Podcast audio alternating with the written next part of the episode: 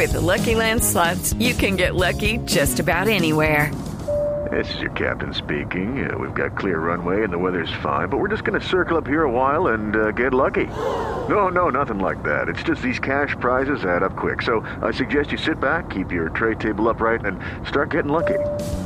Play for free at LuckyLandSlots.com. Are you feeling lucky? No purchase necessary. Void where prohibited by law. 18 plus terms and conditions apply. See website for details. Pues vamos a hablar de, de eso tan particular que es cómo conversar con los hijos sin morir en el intento. Y es que tenemos también a un invitado muy especial, Mauricio Navas Talero, muy reconocido en eh, su ámbito de libretista, de escritor, de director, de profesor, em, de muchas cosas. Es bogotano, comunicador social de la Universidad Jorge Tadeo Lozano premiado con la beca Simón Bolívar del Consejo Británico, máster en dramaturgia audiovisual de la Universidad de Londres y especializado en comunicación de Centennial College de Canadá. Mejor dicho, todos lo recordamos mucho eh, en lo particular, pues por supuesto hemos estado en el medio. Así que Mauricio, muy buenos días y bienvenido al programa Más Feliz de Blue. María Clara, muy buenos días. Muchas gracias por esa presentación tan generosa. Muchas gracias. ¿Cómo estás tú? ¿Cómo están ustedes? Bueno, pues bien, bien. Aquí pendientes porque, bueno, como lo hablábamos en privado, eh, aquí no se trata como de establecer cátedra, que usted mismo lo decía, sino como de encontrar el camino, porque todos los seres humanos son distintos. Escuchar y no hablar acompañar y no juzgar. Eso me encantó de nuestra conversación, Mauricio. Así que comencemos, comencemos a hablar de esa comunicación con los hijos. ¿Libertad? María Clara, bueno, pues muchas gracias. Este tema creo que es importante contextualizarlo, porque cuando tú tan generosamente lees mi hoja de vida, si yo fuera algún oyente diría, bueno, y este man, ¿por qué me va a hablar de hijos? ¿No es cierto? Entonces, rápidamente voy a contextualizar. Y es que yo tuve el, el, privilegio de que yo eduqué mm, eh, mayoritariamente en el día a día a mis dos hijos, porque por arreglos muy convenientes y muy armónicos y muy amorosos con sus mamás, con quienes tengo y ellos una estupenda relación. Como yo trabajaba en la casa, y como yo era escritor en aquel momento, solamente hacía eso. Eh, los niños pues y las mamás trabajaban la una en una oficina y luego más tarde la otra pues se movía porque era actriz. Ellas en los puntos dijeron, mire, no, podemos negar que está mejor con usted que, que, lo tengamos en la casa con otra persona. Entonces eso hizo que, que, viviéramos los tres y mis hijos pues pasaron el, gran parte de su vida y digamos que eh, de sus días cotidianos de lunes a viernes conmigo y Valentina, la mayor, vive conmigo de los cuatro años que la mamá en ese acuerdo me lo entregó. Entonces, pues, yo, yo sé, yo sé pañales, yo sé otitis, yo sé rigidipas, yo sé llevar al pediatra, yo sé bañar, yo sé hablar de menstruación, todas esas cosas que, hace todo, porque, porque, porque me gustó mucho el tema. Entonces, en medio de todo esto, yo, yo dije, yo quiero que esto me salga bien y quiero, ¿qué, es que me salga bien? Yo veía los mm. dramas de la mayoría de las personas con, con sus hijos cuando entraban ya en la preadolescencia, la adolescencia, y decía, esto se tiene que poder evitar, esto, o sea, esto no puede ser así, una cosa, un ser al que yo amo tanto como yo amo a este par de personajes a Valentina Fernando. Yo decía, yo, yo no, yo no puedo el día de mañana volverlo mi enemigo, yo no, yo no consigo pelear con Valentina, yo no consigo pelear con Fernando, ¿cómo se llegará a eso? Y, entonces empecé a hacer mucho experimento, eh, experimento de comunicación, es básicamente ese experimento de comunicación. Y cuando Yesenia, mi esposa de hoy en día, yo, yo tengo cinco matrimonios, vamos aclarando, pues cuando Yesenia, me, con quien no tengo hijos, llegó a mi casa, vio una casa en donde vivía un hombre con una niña adolescente y un niño eh, de cinco años, de seis años, Fernando, y ella dice, Yesenia dice, hoy me confiesa, cuando yo llegué a tu casa yo sentí que yo había llegado a un manicomio, una casa en donde a los hijos no se les engañaba, no se les esculcaba, no se les vigilaba las tareas, y ustedes todo el tiempo estaban de buen ingenio y sus hijos, sus hijos hacían lo que se les daba la gana.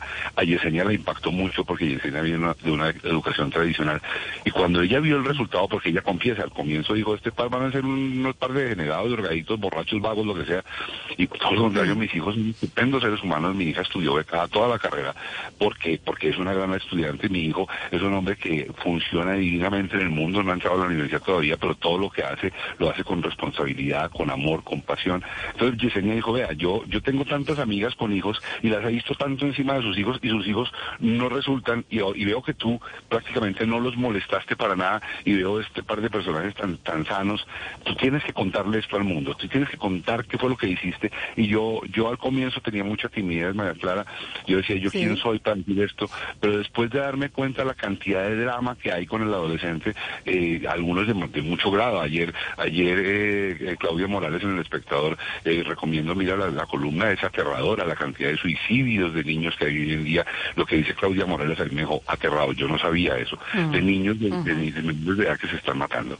Y que los papás cuando, cuando, cuando encuentran el caso dicen, pero yo no sabía si yo sentía que yo me comunicaba bien con él. Entonces yo sí siento que, que, que, que, que, que publicar la experiencia solamente como experiencia. Yo no, yo no pretendo dar un dogma, ni una conclusión, ni un, ni un paradigma. Yo quiero contar mi experiencia porque me salió muy bien, sobre todo hijos de padres separados, eh, claro. eh, viviendo en Bogotá, eh, no vivíamos en ningún lugar privilegiado, pues mis hijos salían a la calle y tenían amigos y se encontraban con la droga y con el sexo y con la violencia y con la, con el crimen, todo eso, todo. Aquí no estamos hablando de niños especiales. Entonces, por esa razón, me, me, dediqué a entender qué fue lo que yo hice y aquí va el cuento. Entonces, sí, lo que yo hice desde que llegó Valentina, porque yo me separé de la mamá de Valentina cuando Valentina tenía 15 días de nacida. Wow. Entonces, mi primer, mi primer fin de semana con Valentina fue cuando Valentina tenía un mes de nacida. Y entonces sí. yo, yo, yo llego y veo, pues voy y recojo a la niña, la llevo al apartamento donde yo vivía un apartamento de minutos y me encuentro con este aparatico y me quedo yo solo con ella. ¿Y ahora qué voy a hacer? ¿Cómo hago sí. para traer este pan que quiere? Y entonces ahí descubrí, yo creo, la base de lo que podemos conversar en esta, en esta charla breve, eh, que, que, por cierto ahora a las 10 de la mañana te informo, voy a dictarla sí. online, eh, dejamos las inscripciones abiertas pensando en esta entrevista sí. en www.mauricionavastalero.com, se pueden inscribir, bueno. va a hacer una charla sobre el tema, es la primera que hacemos en el año, no es que no es que la hagamos cada ocho días, entonces por si están interesados, www.mauricionavastalero.com, hoy coincidencialmente dictamos la charla Ajá. sobre cómo conversar con los hijos. Entonces yo lo que, bueno. lo que descubrí, María Clara, es sí. que yo tenía que entender ella que quería, no que ella entendiera lo que yo quería. Ese es el punto ya. de partida. Esto le quería preguntar, ¿cómo comenzó? Porque pues uno dice, claro, tengo que mejorar los canales de comunicación con mis hijos. Cuando uno choca con los hijos, bueno, pero aquí no, esta no es la idea. ¿Cómo llegarles a esos hijos? Yo, yo digo lo siguiente, yo arranqué desde que Valentina tenía un mes, pero eso no quiere decir que eso no se pueda eh, rediseñar y remodelar a los 12 años, a los 14, a los 17 inclusive. Eso no quiere decir que entonces ya la suerte está echada. Claro, entre más tarde, más inteligente tienes que ser para hacer la remodelación. Pero en el caso de Valentina, por ejemplo, yo empecé a poner cuidado, entonces alguna vez estaba llorando mucho y lloraba y no paraba y no paraba y no paraba. Y claro, se empieza esta desesperación. Y por fortuna vino una señora y me dijo, no, eso es, eso es cólico. Ah, eso es cólico. Ok, entonces tomemos nota. La niña no llora por mala, llora por cólico. ¿Me entiendes? Uh -huh. Ok, está bien. Por está canzona. Claro. Sí. sí. no llora por canzona, ni por grosera, ni porque sí. nació así, ni porque es como la mamá. No, ni como el papá, ni como la abuela, no. Es que tiene cólico. Sí. Uh -huh. Más tarde, mi primera lección grave, grave, grave fue Valentina, tenía tres o cuatro añitos, y estábamos en algún lugar, yo estaba haciendo una fila, una fila para un cajero o algo, y ella estaba en, en, en, por ahí dando vueltas, y de pronto yo volteé a mirar, y el, sac, el saco de ella estaba tirado en el suelo. Mira, mira lo que dice, estaba tirado. Entonces yo lo volteé a mirar y le dije, amor, no tires el saco. Y ella me dijo, yo no lo tiré, yo lo puse. Ajá. ¿Sí te das cuenta? Ah. Ah, ya, ya, ya, ya. Sí, es, es que lo, a los tres años tú no tienes por qué tener referencias de que el saco se pone encima de una mesa o que el saco se pone en un armario. No, ella lo puso en el suelo, ya no lo tiró. Y yo dije, wow, cuidado Mauricio con cómo le hablan. Porque ella no está haciendo nada malo, ella está haciendo lo que sabe hacer. El que lo ve malo o equivocado eres tú, porque ella realmente claro. lo puso, ella no lo tiró. Mauricio, es que eso pasa... Eso pasa muy parecido y, y, a mí me tocó una experiencia similar, pero cuando mi hijo le dio por hacer una obra de arte en la pared y rayó la pared y en el momento en que, claro, le íbamos a regañar, paramos y dijimos, no, pero él no sabe, nadie le ha dicho que él no puede rayar las paredes, él encontró un espacio perfecto para su mural, pero pues nadie le había dicho que no lo debe hacer porque después limpiarlo va a ser muy difícil, pero pues eh, eh, es, es, el tema ese de interpretación de, del universo de ellos. Pero mi pregunta va también a, bueno, su experiencia eh, la da desde la separación, pero cuando los padres viven juntos, pienso que el primer paso para poder comunicarse con, con, los hijos es que también vea que sus padres se comunican bien, porque si los padres no tienen una buena comunicación entre ellos, ¿cómo van a intentar comunicarse con sus hijos? Pues mira, yo esto es paradójico. Lo que te voy a decir es paradójico y, y nunca se me había presentado esta situación de conversación como yo nunca estuve, bueno, yo, me separé de, de, mis hijos, de las mamás de mis hijos, muy, muy temprano, tanto de, la mamá de Valentina como de la mamá de Fernando. Entonces, yo no tuve que pasar mucho por el, por, por, por, la coordinación papá y mamá. Fíjate que te lo confieso. Eh, la coordinación, yo, yo tenía mucho respeto por lo que las mamás hicieron en su casa y ellos respetaban mucho lo que yo hacía en la casa. Yo no andaba vigilando ni ellas nos vigilábamos. Eso fue una cosa importante. Y lo que sí es cierto es que cuando se llegaba a momentos álgidos, los niños siempre supieron que papá y mamá estaban comunicándose en favor de él no entre ellos a ver quién, quién no tenía el poder. Eso también es una cosa que pasó. Cuando tuvimos que conversar entre ellas y nosotros por algún problema, el, niño siempre se daba cuenta que el objetivo era él y no que ella tuviera la razón o que yo, no, o que yo tuviera la razón. Inclusive en la escogencia del colegio, eh, en, si, si va o no a tal cosa. Eso funcionó muy bien, pero estoy completamente de acuerdo contigo y me alegra mucho que lo estés diciendo tú. Y es que sin duda el modelo de comunicación no puede ser una cosa a propósito para cuando estás en la hora del desayuno. Tiene que ser una cosa que impere en la casa que con la mamá, con la empleada de servicio, con el tío, la comunicación se tiene que convertir en una, en una en un foco permanente en el hogar, porque es que ahí es donde arranca todo. Mira lo que te el, el ejemplo tonto, de, estás tirado el saco lo que, tu, lo que tu niño hizo, me encanta lo que estás diciendo, me gusta mucho. El niño no tiene por qué saber que eso está mal. El niño no tiene cómo. Yo, yo digo en mi conferencia, y lo voy a decir aquí, los hijos son unos invitados a una fiesta que no estaban esperando venir y que cuando llegan no tienen la menor idea de cómo funciona la fiesta. Entonces yo digo, haz de cuenta que invitaste a un turista noruego a una fiesta en tu casa tú no te ofendes porque el turista noruego haga ciertas cosas que se hacen en Noruega. Entonces, no, mira, es que aquí en Colombia eso, cuando lo haces así pasan tales cosas. O te, no, él no sabe. ¿Y por qué no tratarlos a ellos como unos invitados a una fiesta que se llama La Vida y reconocer que ellos no tienen por qué saber la mayoría de las cosas hasta más o menos los 20 años? Todos están conociéndolo. Entonces, ¿por qué los vamos a regañar? Porque no saben algo que no tenían por qué saber. Claro. Y ahora que estábamos hablando de la adolescencia hace un rato, esta semana escuché a un padre decir que el momento más duro de la crianza de su hijo fue la adolescencia, que en la adolescencia no lo reconocía, que eran un... Hello, it is Ryan, and we could all use an extra bright spot in our day, couldn't we? Just to make up for things like sitting in traffic, doing the dishes, counting your steps, you know, all the mundane stuff. That is why I'm such a big fan of Chumba Casino. Chumba Casino has all your favorite social casino style games that you can play for free anytime, anywhere with daily bonuses. That should brighten your day a little. Actually, a lot. So sign up now at chumbacasino.com. That's chumbacasino.com. No purchase necessary. BGW. Void were prohibited by law. See terms and conditions 18 plus. Muy buenos amigos antes se llevaban muy bien, pero que en el momento de la adolescencia fue como si le hubiesen cambiado a su hijo y mm. que fue un momento muy difícil, unos años muy difíciles porque sintió desconexión absoluta entre ellos, que su hijo se alejó y ya no supo cómo tratar a ese que algún día fue su hijo, su amigo y luego ya después de la, la adolescencia empezó a volver a él. ¿Cómo tratar esa etapa de la adolescencia? A ver, Mira, mi, mi, mi, observación al respecto es que eso no sucede porque el niño llegó a la adolescencia, no. Eso, mi observación al respecto es que eso lo causamos los padres.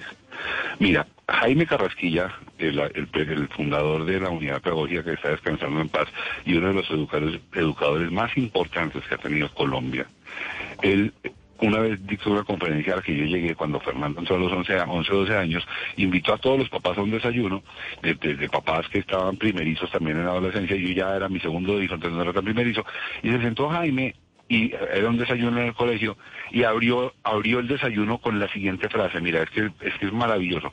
Jaime se sienta y dice, y comenzaron los silencios. Mira, yo dije, este man sabe mucho.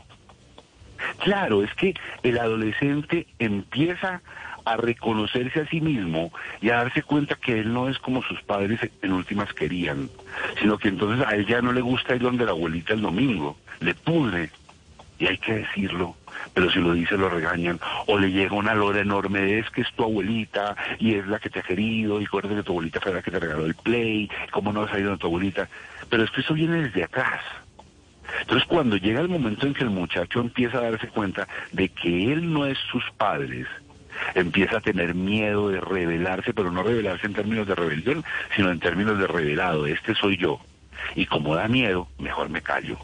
Mejor me callo porque me van a dar lora, mejor me callo porque me castigan, mejor me callo porque me censuran, porque hay una cosa correspondiente y es que los papás estamos tan asustados, tan que todo el tiempo estamos dando cátedra. Entonces no hay nada que el niño pueda decir que no tenga del otro lado un gran discurso educativo. No, yo siempre pongo este ejemplo. El niño que yo le dice al papá, papá, hoy estábamos jugando fútbol en el colegio, imagínate, yo ya estaba eh, con los de, con los de cuarto y le quité el balón a Martínez y cuando Martínez me lo quitar yo le pegué un codazo y arranqué a correr y cuando y el papá, un momentico, ¿le, le, pegaste un codazo a Martínez?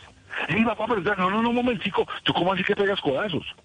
No, papá, pero es que, no, no, no, no, no, no mira, Andresito, uno no pega codazos, una vez a mí pegarle codazos a mis amigos.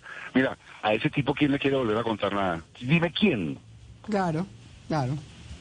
Pero claro, el papá tiene mucha angustia de que el niño sea violento, de que el niño sea agresivo, de que el niño... Y entonces este miedo se vuelve una paranoia permanente en la comunicación, en la cual el niño dice, no, pero ¿para qué le cuento? Si cada cosa que yo le cuente, este man no va a salir con un discurso de cómo hacerlo mejor o de cómo hacerlo bien porque lo dice mal. ¿Quién quiere hablar con una persona así? No, por supuesto. Pues Mauricio, eh, yo creo que eso que usted está diciendo eh, se resume muy bien en... Escuchar y no en hablar, acompañar y no juzgar, que era lo que decíamos al comienzo. Pero bueno, el resto del equipo tiene preguntas, Juan Carlos Solarte. Sí, su merced Mauricio, yo siento de, repente mucha diplomacia en la comunicación entre padre e hijo que, que quizá lo estoy sintiendo así en lo que usted nos está sugiriendo. Eh, mucho escuchar, eh, mucho, eh, mucha intuición en lo que viene en cada etapa de la vida del hijo, pero ¿no hay algún momento en el que hay que ser duritos? O sea, decir, bueno, aquí me, aquí me paro más durito. Yo, yo te cambio el término, porque de nuevo, pues mi afición son los términos. Yo sé lo que tú quieres decir con durito y yo sé que no, implica nada negativo ni nada malicioso. Lo que pasa es que eh, la palabra durito ya empieza a sonar durito.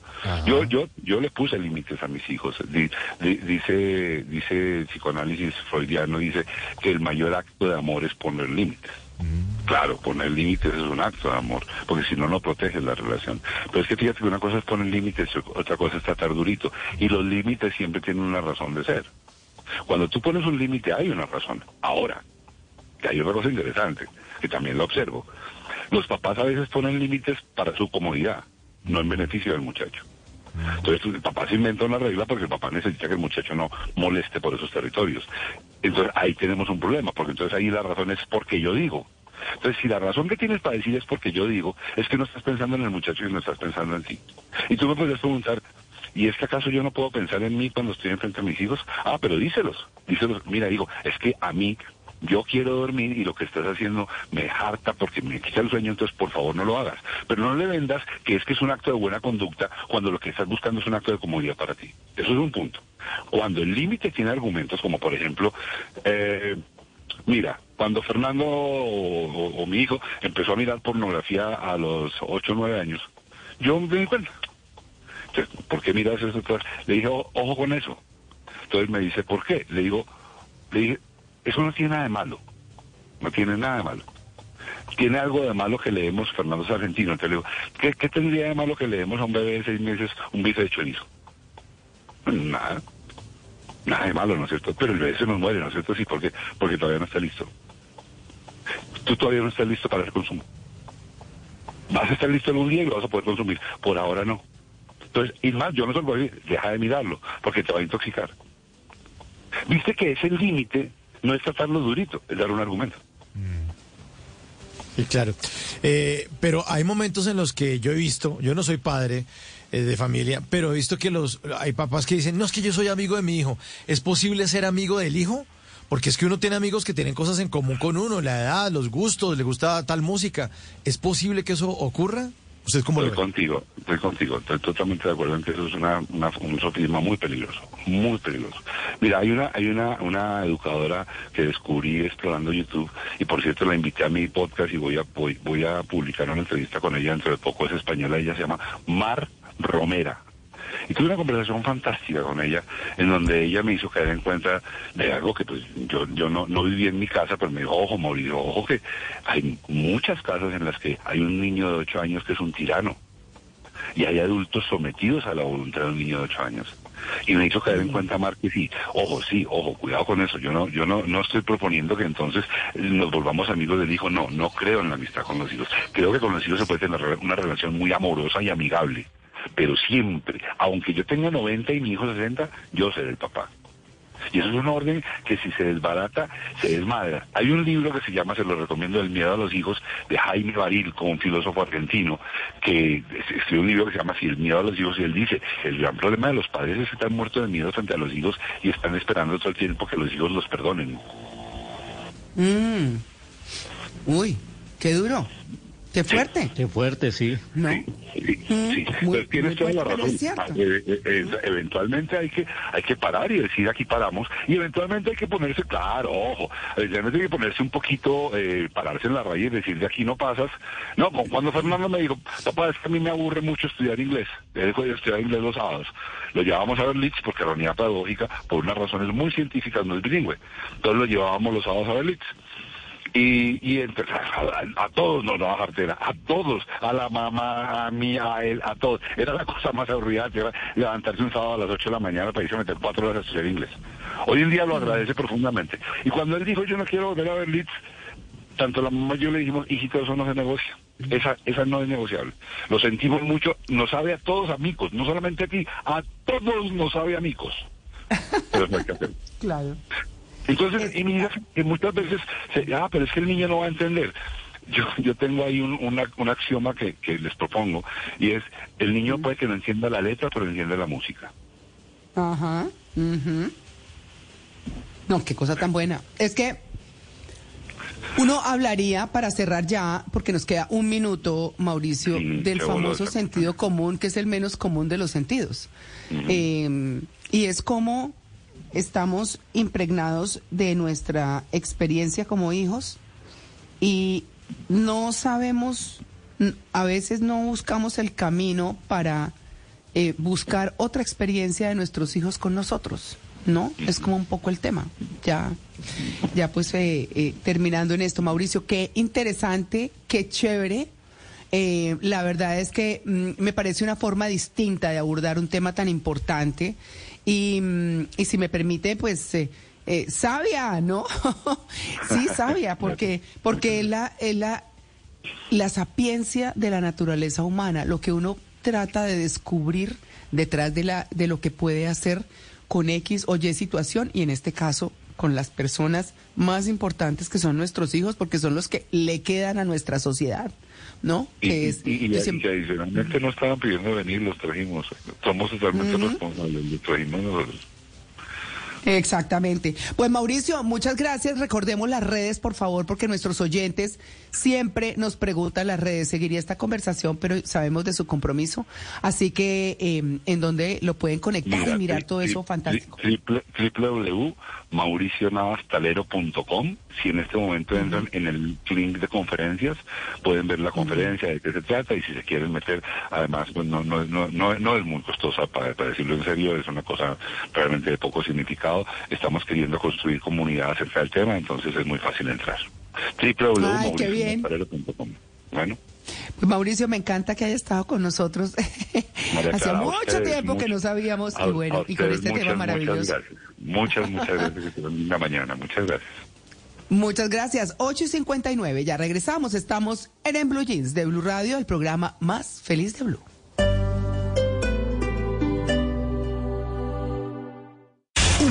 ¿Listo para unas vacaciones diferentes? ¿Una ciudad donde puedas crear tu propia aventura? Sacramento es un punto de encuentro de sabores que puedes probar, ver y experimentar. No solo una vez. Tenemos IPAs por días, festival. It's time for today's Lucky Land horoscope with Victoria Cash. Life's gotten mundane, so shake up the daily routine and be adventurous with a trip to Lucky Land. You know what they say. Your chance to win starts with a spin. So go to LuckyLandSlots.com to play over 100 social casino-style games for free for your chance to redeem some serious prizes. Get lucky today at LuckyLandSlots.com. Available to players in the U.S., excluding Washington and Michigan. No purchase necessary. VGW Group. Void where prohibited by law. 18 plus. Terms and conditions apply.